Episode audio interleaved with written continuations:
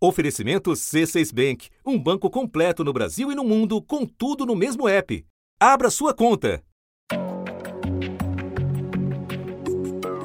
O vírus veio de avião direto para os grandes centros urbanos do Brasil. De bairros ricos de capitais como São Paulo e Rio de Janeiro, se espalhou para outros mais pobres e logo para cidades vizinhas. Agora avança rapidamente no interior do país. Dados da Fiocruz e das secretarias estaduais revelam que a Covid está se irradiando das metrópoles para cidades menores. Praticamente seis em cada dez municípios brasileiros, pelo menos em seis deles, já temos pelo menos um caso de Covid-19. 59% dos municípios brasileiros já apresentam pelo menos um caso de Covid-19. Até esta quinta-feira, 3.488 dos 5.570 municípios do país tinham casos da doença, o que significa que o novo coronavírus já chegou a 62% deles. O número de cidades com casos confirmados aumentou 12 vezes em menos de dois meses. Nos estados de, do Amapá e de Roraima, todas as cidades já foram atingidas pela doença. Em outros seis estados, uh, Rio de Janeiro, Espírito Santo, Amazonas, Pará, Ceará, Acre, 90% ou mais das cidades uh, já foram atingidas pela Covid-19. A interiorização preocupa não só pela rapidez, mas também por características das cidades menores. Uma pesquisa da Fiocruz aponta que quase 8 milhões de brasileiros estão a pelo menos 4 horas de distância de um município que ofereça atendimento de alta complexidade. Em estados como Amazonas e Pará, isso vale para cerca de um terço da população. No norte do Brasil, no Amazonas, médicos têm transportado índios contaminados de avião para a capital. A aeronave saiu de Tabatinga, região do interior do Amazonas que concentra várias comunidades indígenas, e seguiu para Manaus, única cidade do estado que tem hospitais com UTIs para o tratamento da doença. O interior ultrapassou a capital em número de casos da Covid-19, pouco mais de 50% de diferença. Por todo o país, os municípios correm para se organizar. Na semana passada, a doença estava presente em 70% das cidades paulistas e agora em 75%. Sanitárias em várias cidades do estado, na região de Tapetininga, nove cidades que estão organizando ações de prevenção contra o coronavírus fazem esse tipo de trabalho. Além de Itapetininga, Itapeva, Tatuí, Avaré, Cerquilho, Boituva, Laranjal Paulista, Itaporanga e São Miguel Arcanjo também estão com essas barreiras sanitárias para evitar né, o avanço do coronavírus em toda a região. Da redação do G1, eu sou Renata Loprete e o assunto hoje é a Covid-19 se alastrando pelo interior do Brasil.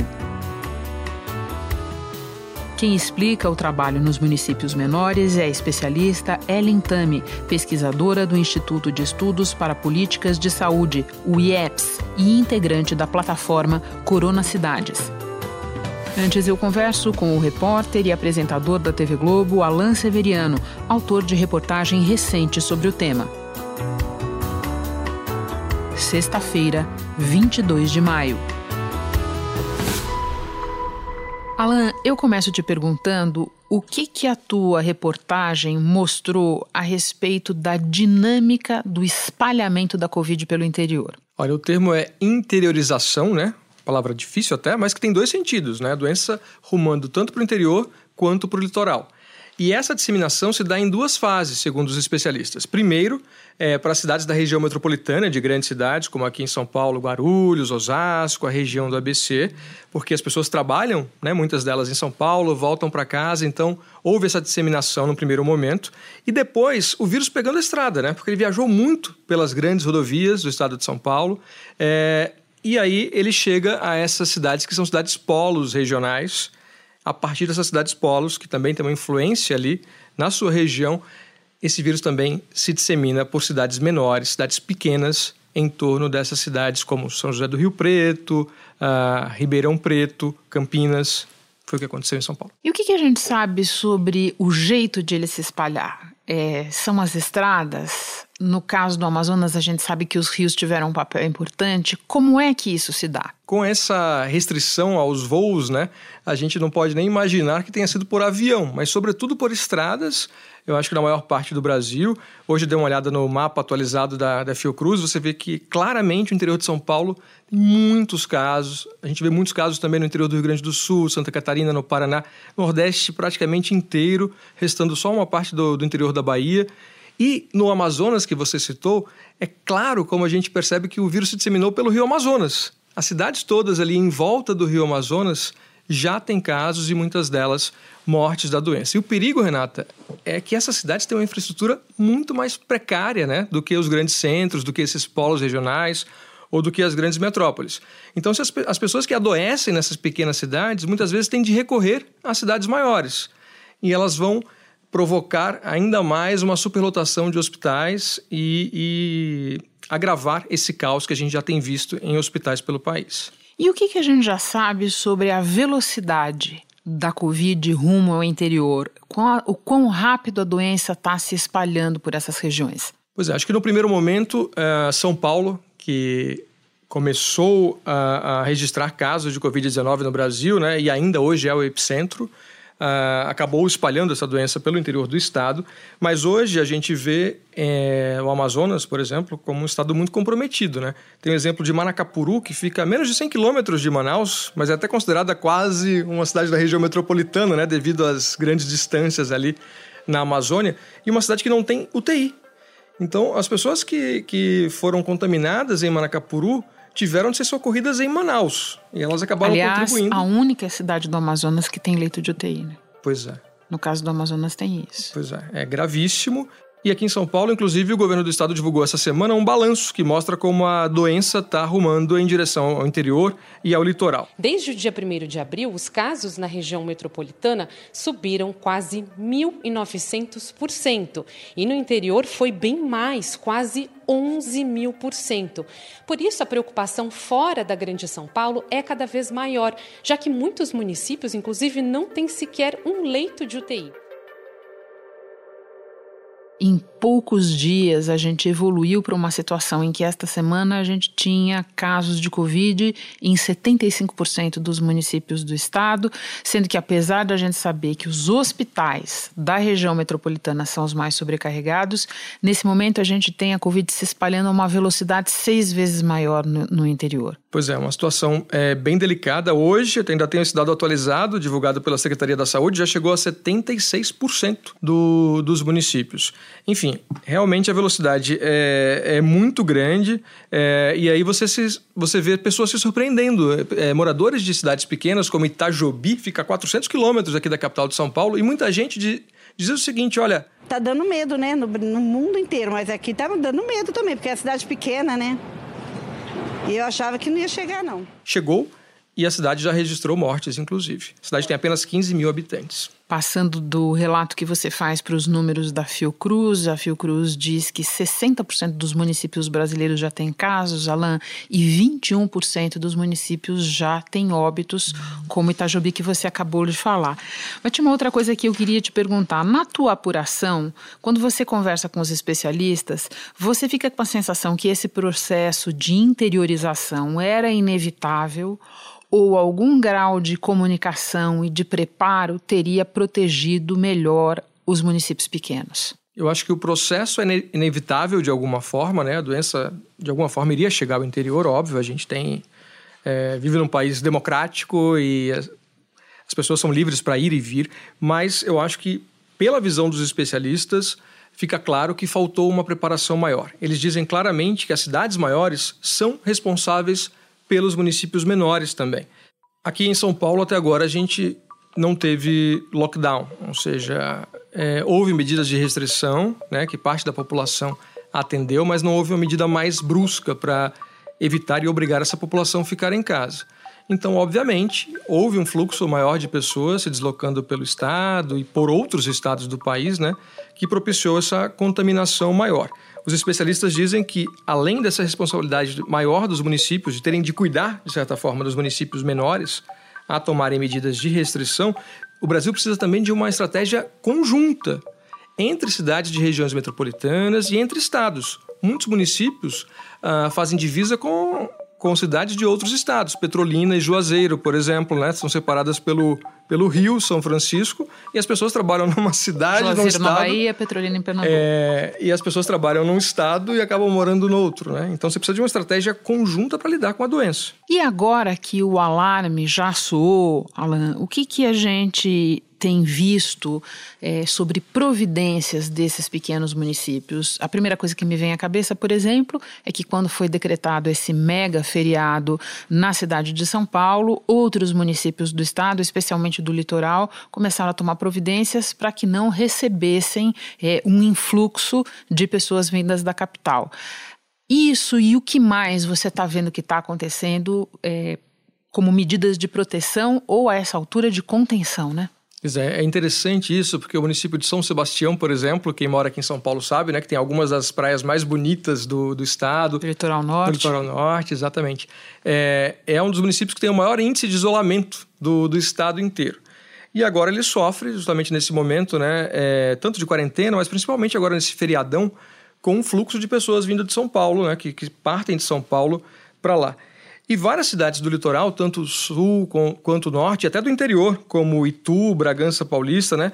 Estão tentando restringir a entrada de pessoas que vêm de São Paulo com medo dessa disseminação do vírus por lá. Algumas dessas cidades conseguiram uh, autorizações judiciais, liminares, que já foram derrubadas pelo Tribunal de Justiça para impedir ou até bloquear o acesso dessas pessoas, mas o fato é que continuam vigentes barreiras sanitárias. A ideia é monitorar as pessoas que chegam na cidade. Esses motoristas vão ser parados e funcionários da saúde vão fazer a medição da temperatura e caso alguém apresente algum sintoma ou até mesmo febre, essa pessoa vai ser encaminhada à unidade básica de saúde e orientam essas pessoas a voltar para casa. Isso a gente tem visto no litoral norte, no litoral sul e aqui no interior de São Paulo também. Alan, muito obrigada pelas tuas informações, muito obrigada por ter vindo ao estúdio do assunto com todas as precauções. Bom trabalho para você. Obrigado, um prazer estar aqui.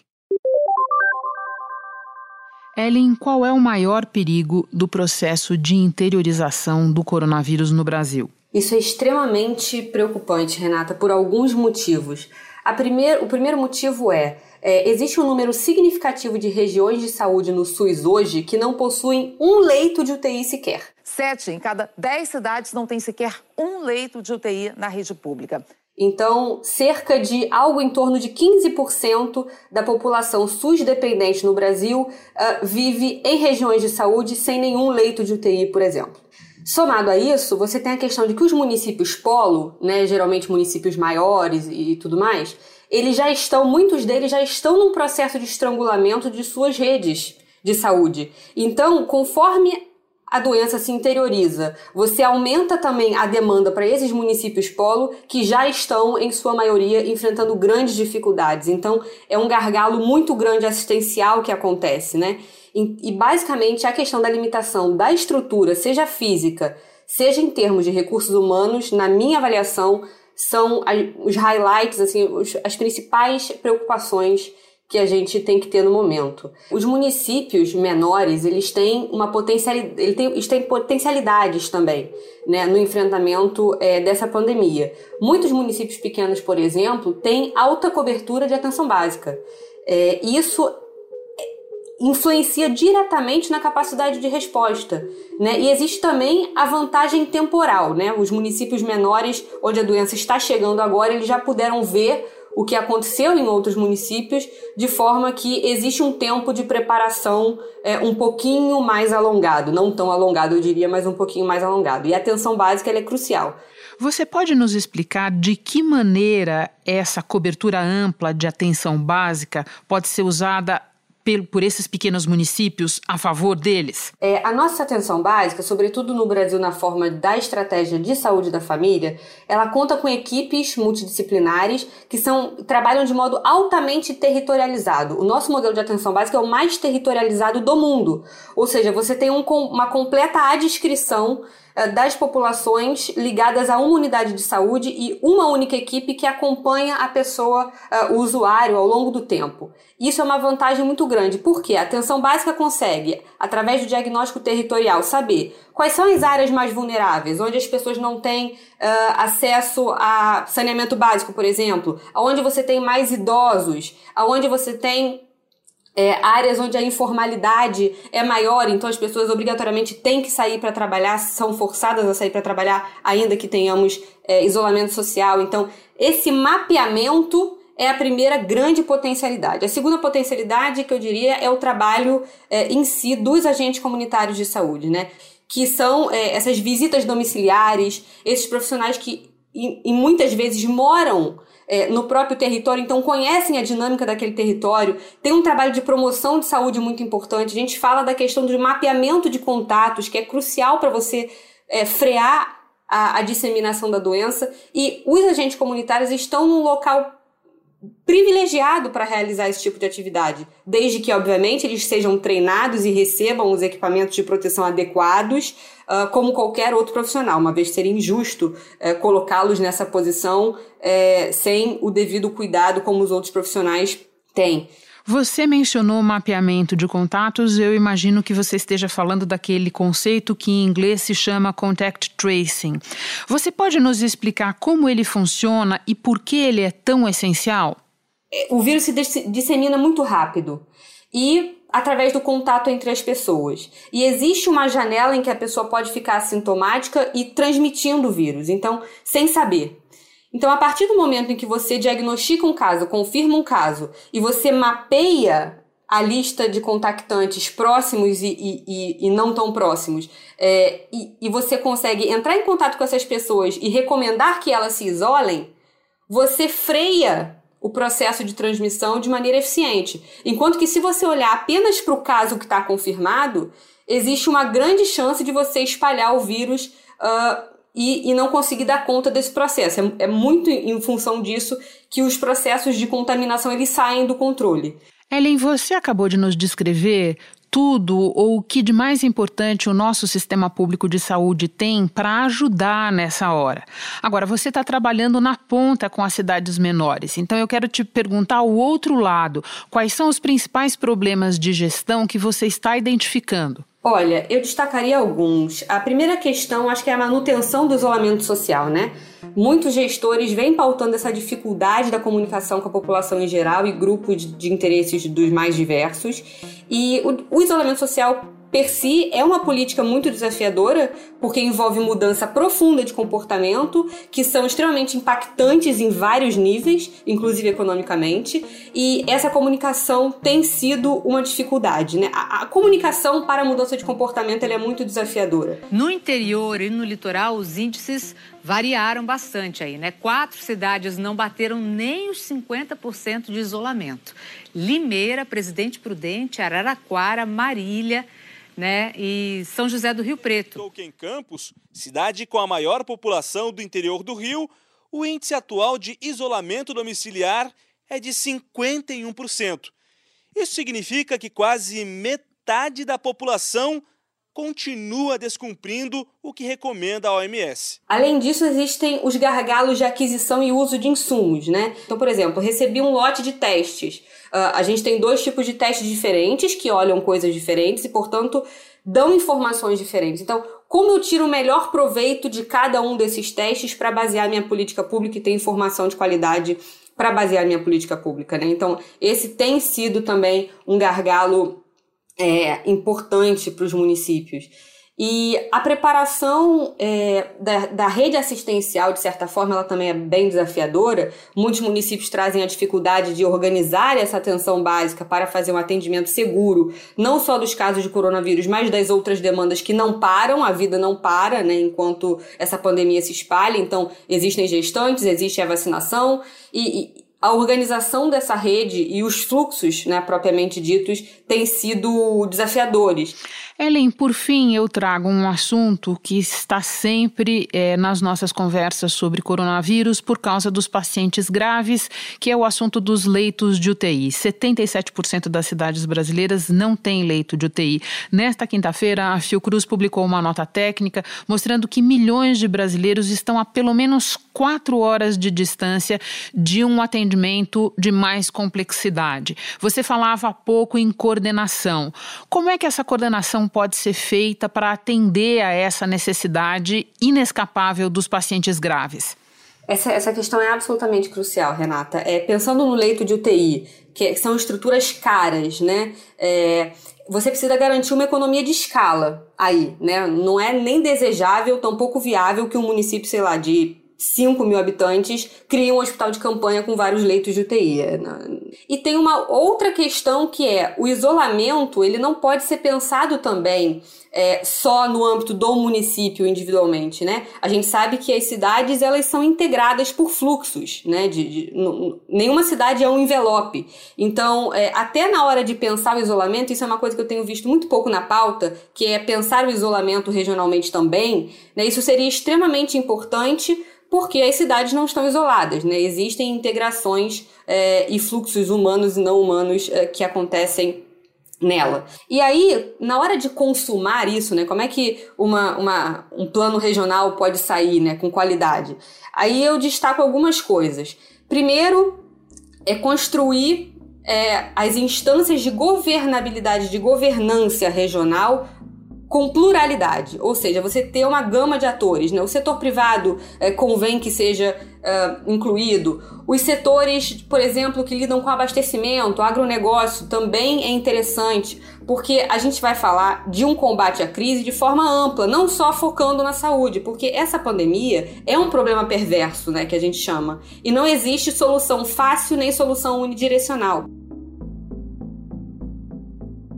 Segunda coisa, construir consensos, né? Então, ok, vamos agir dessa forma, então ter uma diretiva que sirva para a região como um todo, porque cada município brasileiro uh, tendo uma boa ou uma má ideia para executar no momento como esse é o caos do ponto de vista de gestão.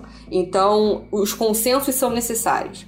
Aí depois a gente vem uns passos mais técnicos que seriam levantar a capacidade instalada na região, fazer as projeções em termos de curva, obviamente projeções uh, nesse cenário de incerteza, a maioria delas está equivocada, mas elas são úteis uh, quando olhadas com cautela. Daí você tem que planejar o ganho de capacidade instalada que você precisa, então quantos leitos, uh, quais os hospitais uh, podem receber mais leitos, eu vou precisar de estrutura uh, efêmera, ou seja, um hospital de campanha ou não, e organizar os fluxos. Saber, olha, o paciente desse município vai para esse hospital em caso de alta complexidade.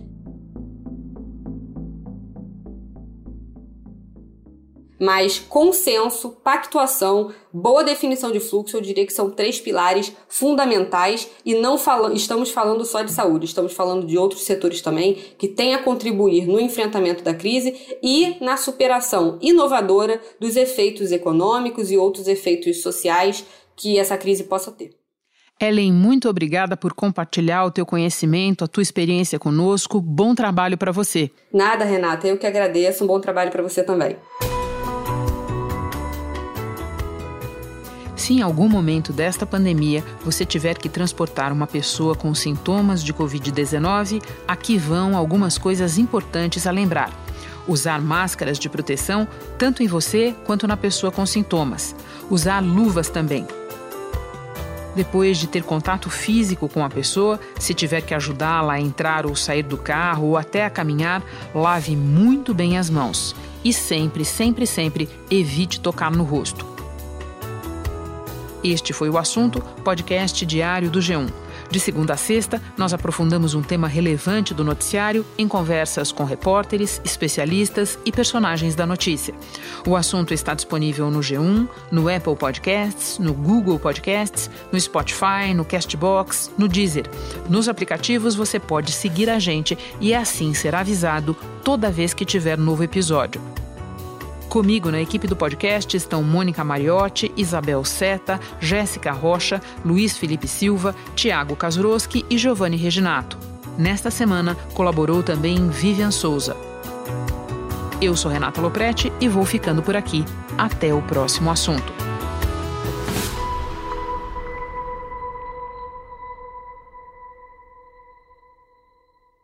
Você no topo da experiência financeira que um banco pode oferecer.